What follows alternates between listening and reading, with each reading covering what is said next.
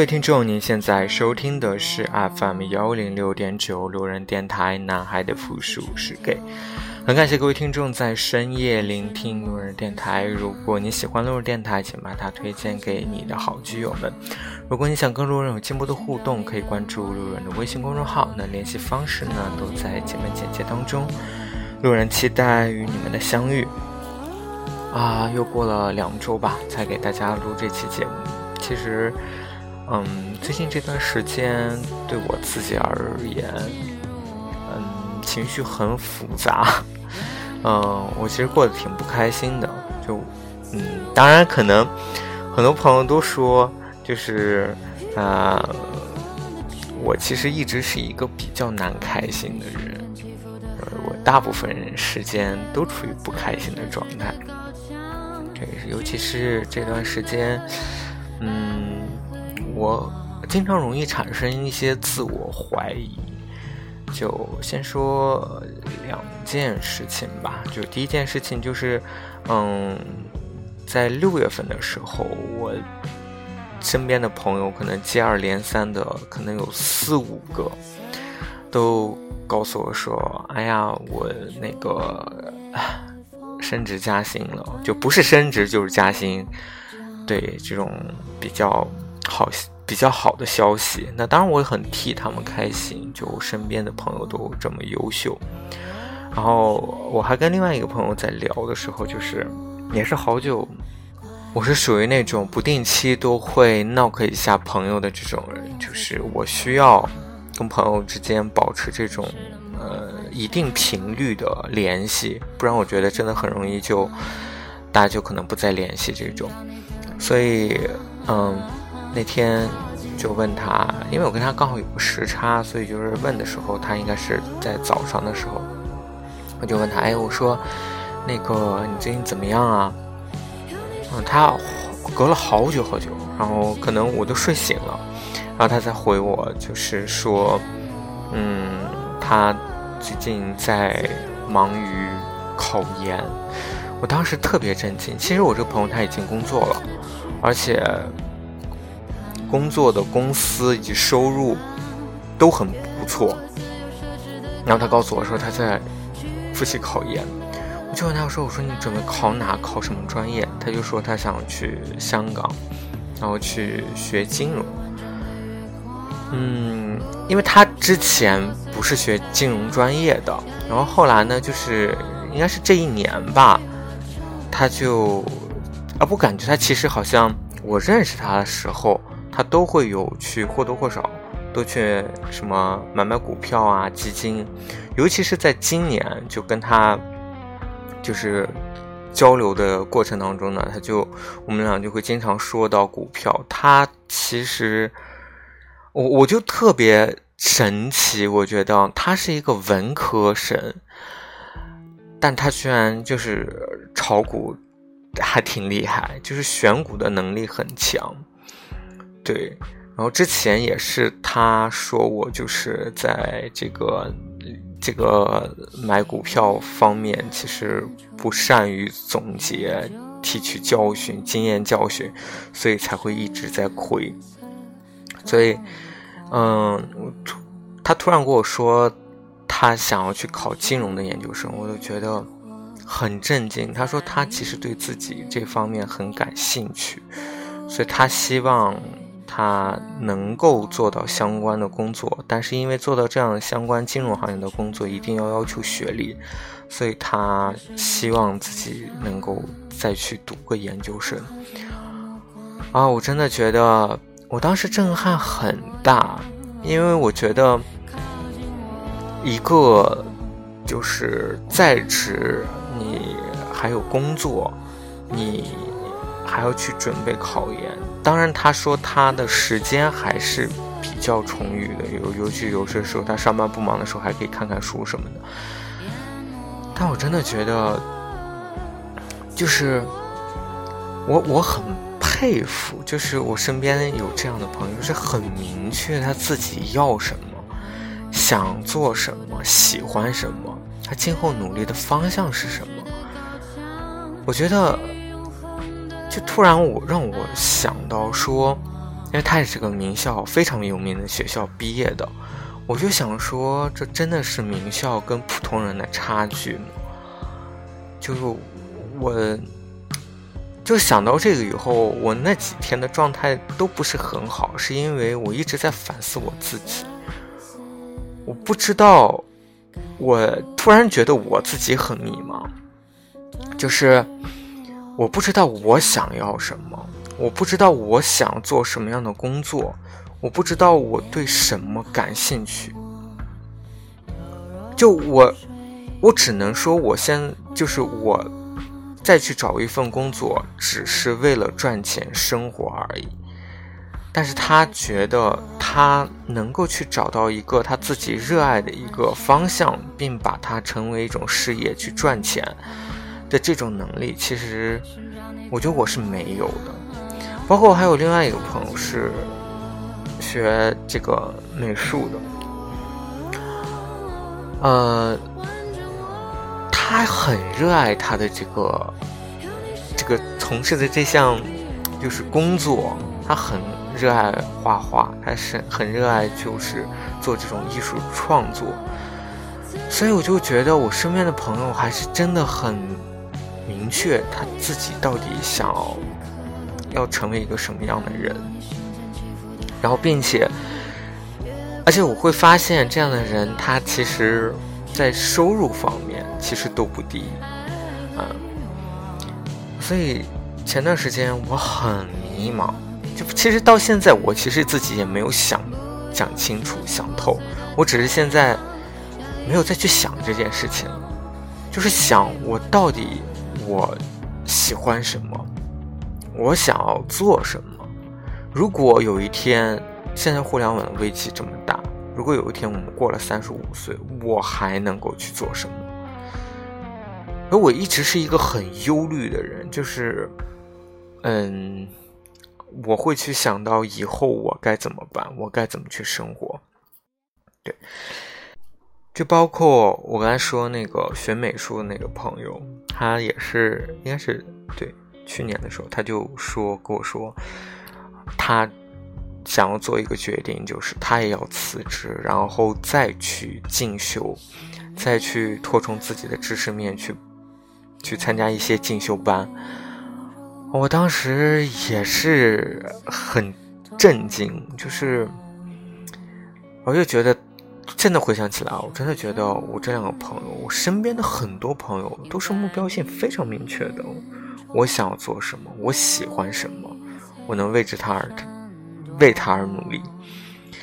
所以我也在很就这段时间一直在想我自己，在这个岗位，在这条职业道路上，我能够成为什么样的人？我之后的发展方向应该是什么？嗯，对。然后第二件事情呢，就是，嗯，第二件事情比较让人烦心的就是，我觉得可能是我太久太久，我真的没有，我觉得我很孤单。这种孤单呢，就是，呃，我不去，不是，也不能说是精神上的孤单，就是。嗯，我希望能跟人拥抱，我希望能跟人就是有接触。就我觉得这种孤单呢，就是你每天下班以后，你独自一人回到你的这个房子里，然后你就静静的躺在床上。虽然没错，就是当你很疲惫的时候。回到你自己的小窝，你觉得这个这可能就是你的世界，但太久了，太久太久，有这种所谓一个人的时候，你真的会按耐不住那种孤独寂寞啊！这个真的是，尤其是最近很爱胡思乱想，然后呢，嗯啊，刚好我就是我这段时间下了一个那个呃交友软件叫 Green 啊，对，大家俗称的小黄，我就上去看一看，我就惊奇的发现，就是我其实已经很久很久没有用这些软件了，就惊奇的发现，就是说你能够在在这个软件上看到的人千篇一律，嗯，无非就几种啊，我们涵盖一下，比如说什么露脚、露臀的。啊，问你就是，或者是，就是有一些 SM 倾向的，然后剩下的就是肌肉的各种，你在健身房里面的这摆拍那摆拍，再有就是各地的名胜游览打卡照，所以你会发现在这样的一个 APP 里面，所有的人就保持非常高度的一致，大概都是这几种类型。然后呢，大部分发上来的话，约吗？你是零是一，就真的就是很，就是想怎么玩儿，哎，对，就这种，就是 非常高度的一致，就大家都是在这个上面寻欢作乐。所以你想说去找到一个，你想通过这种软件去找到一个合适的伴侣，我真的真的觉得概率是很低的一件事情。而且，而且我发现，就是但凡你在这个软件上你看到露脸的人，都是长得好看的。就是，而且你会发现，大家的审美或者。同志的审美都是高度一致的，都是要么是很精致的男生，要么是身材很好，要么就是那种，嗯，硬汉型的，对吧？就是西装革履的这种，就是你会发现，呃，很多时候我们把同志都太美好化了，就是我们把一种既定的标准成为了一种。在这个圈子里面的一种审美的，就是准则，或者是一种目标，然后大家所有的人都往这一个模子里面去靠。我记得，嗯，我记得那天刚好跟之前有一个同事一起吃饭，他就给我讲，他说，他说他在健身房。遇到一个男生，那个男生呢？他说他形容那个男生非常的精致。他说那个男生，嗯，就是皮肤很白，很干净，没有任脸上没有任何的一丝胡渣，说话很很纤细，很就是很温柔。然后，但是身体呢又练得很，怎么说？他的意思是练的形状很好，就身材又。不错，而且很有礼貌，啊，就是各种温文儒雅，就是他他认为这样的男生非常的是一个完美型的这样的一个精致男生，他就说，他大概率觉得这个男生是 gay，所以其实我们会有很多的这种印象，会觉得哎，gay 应该就是怎么怎么样的，所以也会去发展说，嗯，很多我觉得。像我，比如像我这种就特别不自信的，就是对自己长相、身材都不自信的这种人，其实会觉得，会越来越觉得对这个圈子会丧失信心，是因为我们不够多彩，我们不够达到那种标准，所以去，所以我们也会去产生一种自卑的心理，就觉得，哎，单身是因为我长得不好看，是因为我身材不够好。我并不达不到所谓的 gay 圈的这种审美，然后嗯，再说一点，就是我之前也是特别特别想录的一期节目，就是讲那个，因为最近刚好说到了这个感情嘛，然后我就特别想录的一个节目，就是我之前也是跟一个朋友聊天时候在说，就是在我朋友眼里哈，就是我是一个沉迷于网络生活的人。就他，他觉得我是一个很有可能会网恋的这种失足少年。我承认，就是我，我其实我不逛其他的这种社交媒体啊，就是什么微博啊这些我都不太用，我就是逛豆瓣比较多。你会发现，其实我是一个很容易轻易喜欢上或者对某些人有好感的人，但我的这些好感其实是来自于我对这个人过往的一些他发的一些评论呐，发的一些这个广播啊，我去了解到他之前的过往的历史，包括这个感情生活、工作也好，所以我们经常。所以我会经常，应该这么说，我会经常就是对一个人，就是有一个大概的印象，脑子里的这种轮廓，会去给这个人去贴各种标签，然后我会去去贴上这种标签以后，我会可能会因为 某些原因，我就会对这个人会产生好感。但其实你说过，我说有一点，就是我之前跟朋友聊的。比如说，我可能在豆瓣上会对某一个男生心仪，是因为这个男生之前对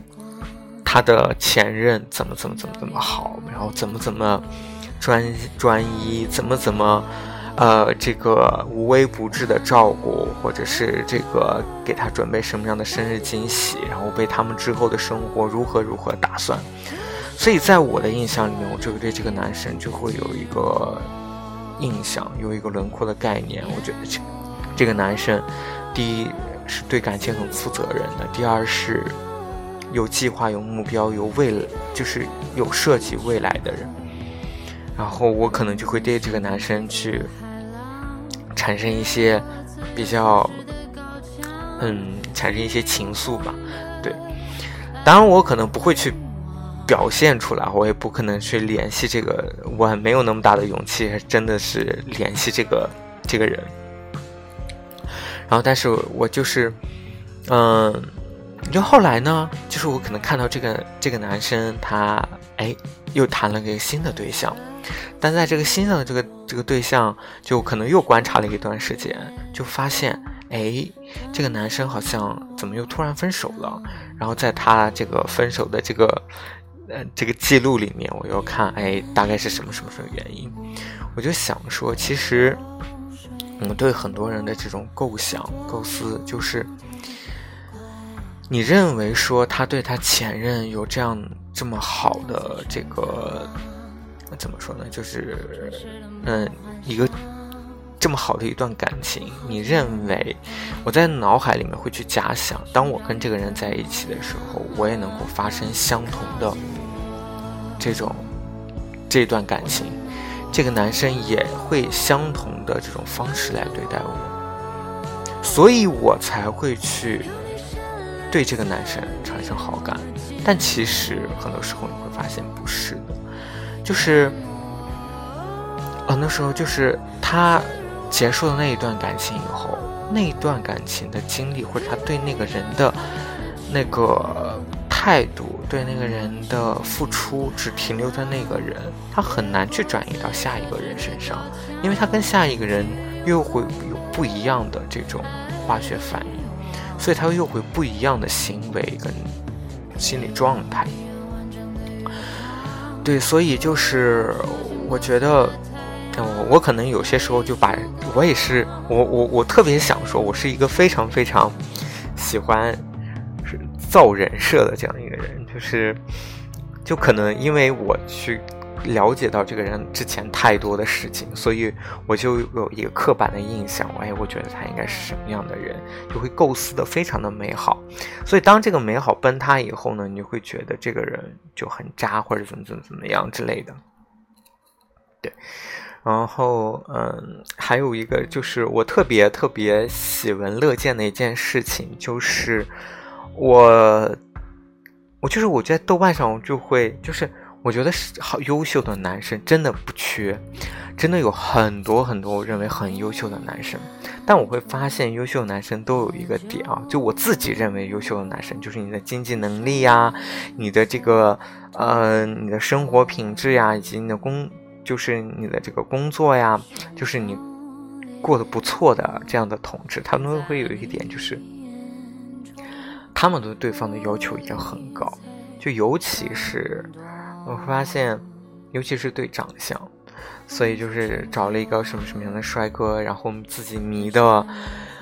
啊，痴迷的都已经就是每天都觉得自己在脑嗨的这种状态的时候，突然有一天，哎，他被甩了，我就特别特别喜闻乐见这样的事情，我就是每每心里都想暗想说，活该吧，谁叫你喜欢看脸呢？谁叫你喜欢就看肉呢？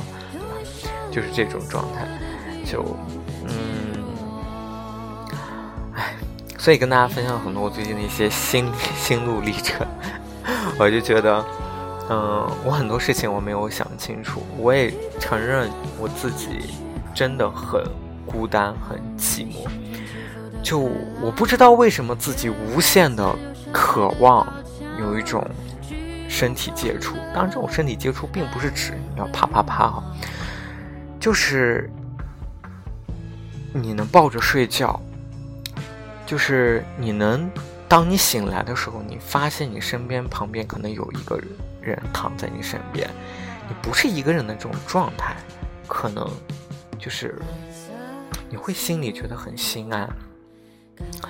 当然，我也说，可能我的这种状态或者我这种期盼是我的诉求是一段时间的，等我真正的可能。真的拥有这样的事情以后，我可能还会觉得，哎，好烦啊！为什么，为什么会有一个人跟我同床？就我可能也会不适应。那就是，就可能真的是太过于孤寂。就上班的时候，你也在工作当中，你也不会有其他人有更多的交流啊。然后下班你也就一个人默默的回家。然后刷刷豆瓣等等的，就是这样，然后睡觉，隔天继续上班，日复一日的这样生活。好啦，那今天这期节目呢就录到这里，再次感谢各位听众在深夜聆听路人电台，晚安喽，各位听众。